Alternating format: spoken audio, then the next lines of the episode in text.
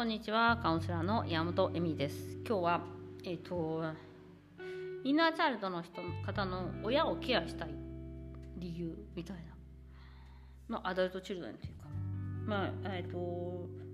うちの、私の夫も、まあ、完璧なるマザコンであり、インナーチャイルドの強い方でですね、まあ、親と毎日電話してたりとかしてましたし、やっぱり最終的に介護するってなった時にやっぱり自分でやりたかったんですよね。でまあ自分でやりたかったんですけどうちに来てもらったらもう本当に逃げたりとかすごい大変でで、まあ、実際もう、まあ、暴力とかもすごかったしもうなんかよよ本当に夜中に逃げたりとかしそうな感じで本当に鍵閉めて部屋に閉じ込めるとかしないとなんかちょっと大変なことになっちゃうぐらいな感じな、まあ、まあ感じだったんですよ。ね、まあ、いわゆるあのアルツハイマーの強いやつだったんで。ででもあのやっぱり家族としてはどうしても見てあげたかったみたいなんですよ。で、まあ、その場になってみると、まあ、今今ね今、えっと、その時はもう本当にもう絶対にプロの人に頼まないとダメだねっていう感じだったんですねでイタリアの場合は、えっと、その介護保険とかがないんで全額 自費負担なんですよ介護のものが。あで保険っていうのもあるんですけど、まあ、その何年ぐらい待つとそのリストがあって、まあ、3年とか5年とか待つとちょっと国からお金が出てくるっていう。でまあそのじゃないとまあ全額負担なんで、確か30万円近くの毎月お金が出ていく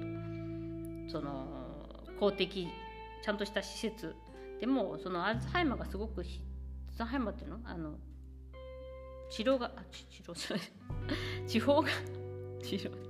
治療がすごい進んでいた状況なので普通の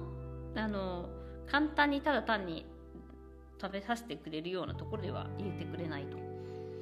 でまあその本気なやつに入らなきゃいけないと。で本気のやつに入らなきゃいけないっていうのはやはりその家とかではもう不可能な感じなわけですよ。でもやっぱりうちの夫はえっとまずその本当に笑っちゃうんですけどこれアダルト中であるあるだと思うんですけど家族だからね。あの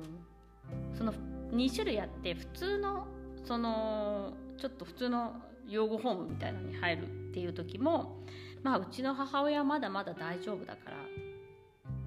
もうもうかなりひどいアルツハイマーなんですよ。アルツハイマーその地方なんですよ。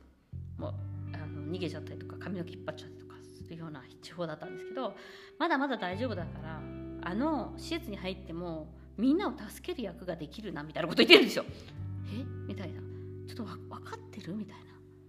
どういう状況かまだ分かってないのみたいな。で私は、えっと、他人なんで見えるんですよね。お母様のそういう状況が。もともとちょっと変わってる人なんだけどそういう人って。でもまあかなりやばい状況だなというのは分かるんです。でもなんか勝手にそういうふうにやっぱりうちの親はしっかりしてるからじゃないけど助けてあげる。でなんか別にそのそういう助けたい人を助けたいとかがするのが好きな人でもないんですよ。でも自分はいつも母親男の息子だから母親はいろんなことを世話をしてくれてたわけです。だからお母さんは世話をするのが好きな人なんだろうって思ってるわけですよ。でも私から見るときっとそういうなんかあんまり好きじゃないだろうなと思ったんですね。世話好きっていうわけでもないっていうかなんかうん息子にするのは好きだけどあのそんなになんだろう博愛精神とかボランティア精神とかも全然ないだろうなっていうか、まあ、それがいい悪いと別としてでも勝手にそういうふうにとやっぱアダルトチルドレンの息子は思うわけですね。でまあ結局その普通のえっ、ー、と普通のやっぱりそのデイケアホームには断られます。ちょっと無理ですと。まああのちゃんと薬とか飲んでも多分無理ですみたいな。でどんどん病状が悪化していくのでちょっと見てもらった方がいいですよみたいな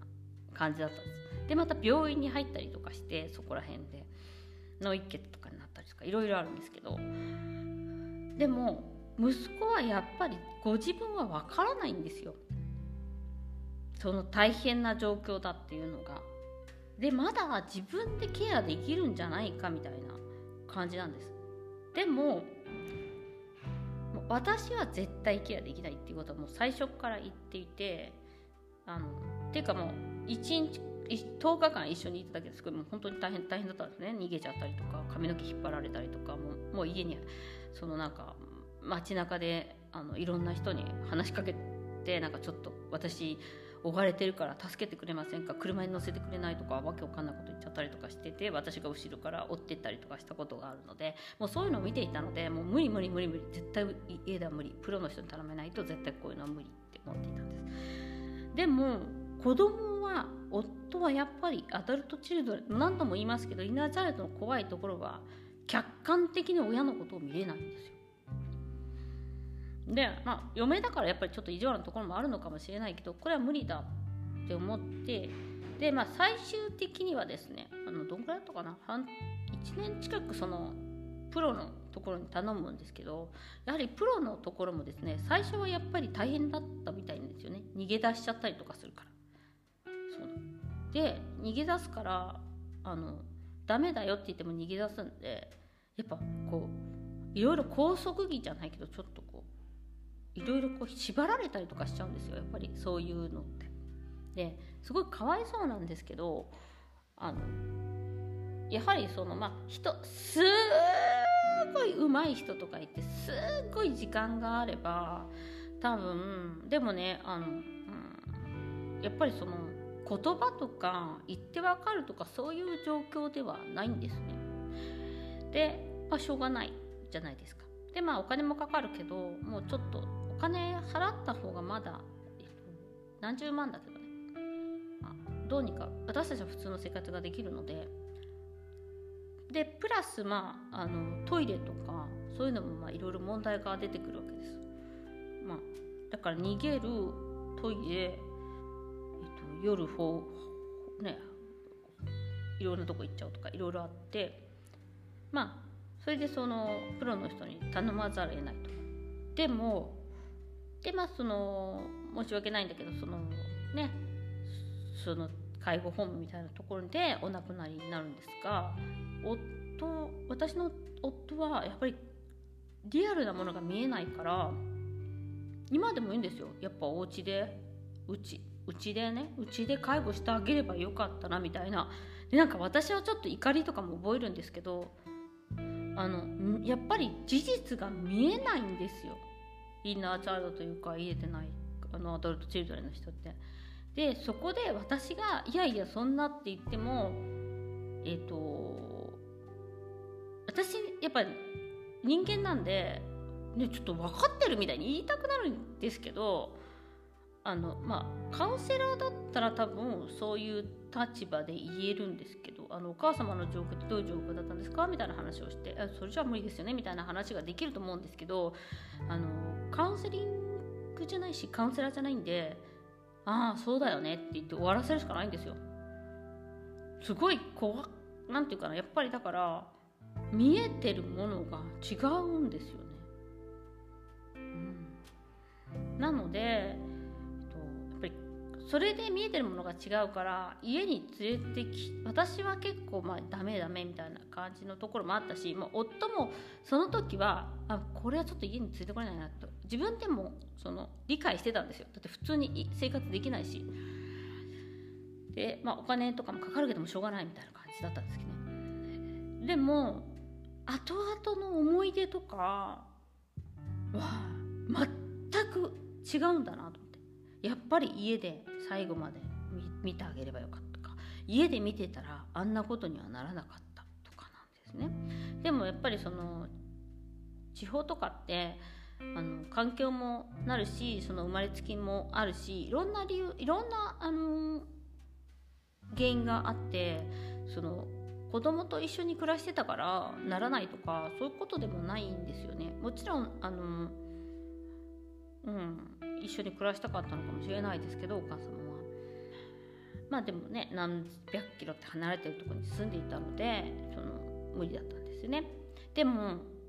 やっぱりアダルトチルドレンの人ってそうやって客観的にものを見れないんだなと。で特に親のことになるとあの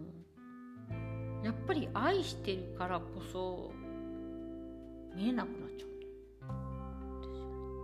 だからそのことによってまあ私、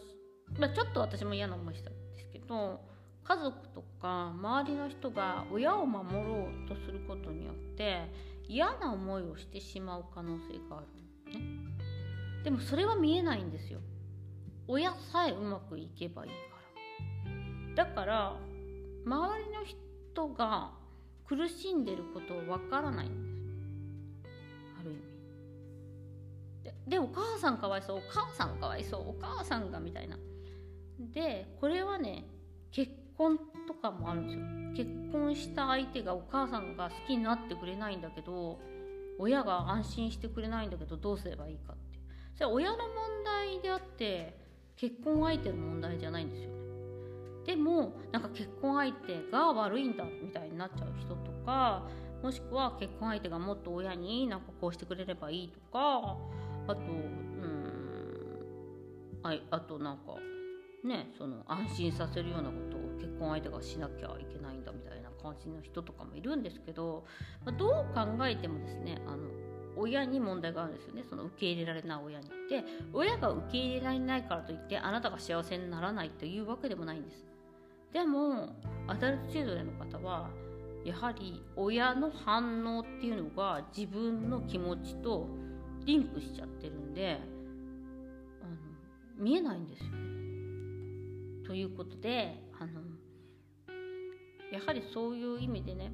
客観的に見るとか見てもらうっていうのは外部の人しかできなくてやはり家族はちょっとできない私と思ってますそういう意味であのカウンセラーさんとかに、えーと、ちゃんと相談するそう友達でもいいんですけど客観的にちょっと見てもらうっていう必要はありますねじゃないと本当にあのその世界に入っちゃう違うものしか見えてない可能性が多いんですということで今日もご視聴ありがとうございました。ではまたさようなら。